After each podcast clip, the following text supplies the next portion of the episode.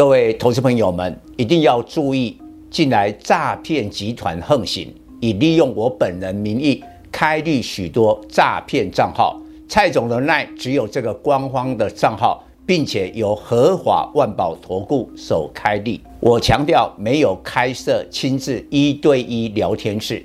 没有技术班教学，没有互委托下单，没有港股、美股及任何衍生性金融商品交易。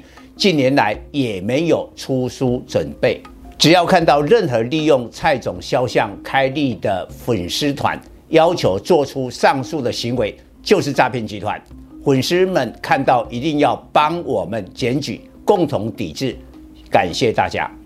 各位会员，大家好，我是陈商，现在是礼拜二盘后的分析。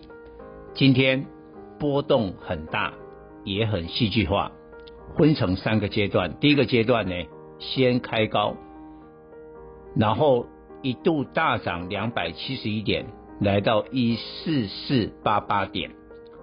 这个阶段是呢，跌升反弹，融资杀过头，然后呢，美国股市电子盘是涨的，加上美国有可能会调降中国部分消费产品的惩罚性关税，但是随后呢，开始出现了变化。我觉得第二阶段一度跌了一百一十七点，来到一四一零零，最主要是半导体。尤其 IC 设计跟晶圆代工，面对未来的供过于求，EPS 开始下修潮。那盘中我也讲过了，像以前我们操作过四九六一的天域啊，六月的营收呢，YOY 大减了二十六趴，这个震撼了，所以非常多的半导体呢翻黑。带动了大盘激烈的下杀，这是第二阶段。但更精彩的在尾盘第三阶段，这时候长荣开始领军上涨，带动了航运，也带动了大盘。那长荣为什么涨？盘中我发了一个资讯给大家。第一个，八月十五号，北美。开始呢，加征附加费，运价开始涨。欧洲罢工，货柜轮塞港。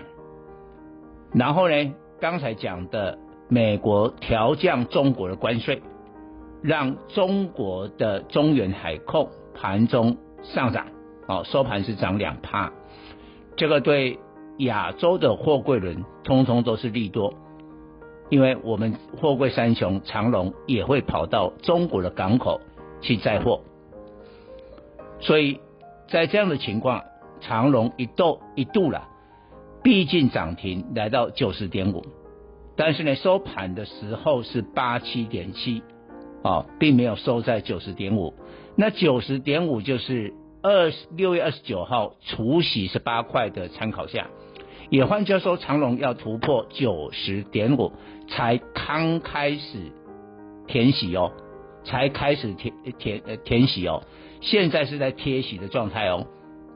但是今天我也看一下散装轮的龙头二六三七的惠阳 KY，公布了上半年税前 EPS 九点三一，而且六月份还单月的新高二点一六元啊，股价你知道跌了多少？六十四块了。就这，我觉得跌过头了，跌过头。但航空比较稳啊，那今天华航啊涨了九毛，来到二三点三五。但是最厉害的还是我们看好的 IPC 工业电脑，呃，八一四的振华电完全的填息。现在你要找到哈满足这两个条件不容易哦。这种电子股我看只有一个振华电哦。第一个股价是涨的。它创下了这个五年的高点，第二个完全填息四块半，哇！所以这个 IPC 啊，这个族群，请大家报牢哦。其他包括了辉捷啦啊，然后立端都表现不错。以上报告。本公司与所推荐分析之个别有价证券无不当之财务利益关系。本节目资料仅供参考，投资人应独立判断、审慎评估并自负投资风险。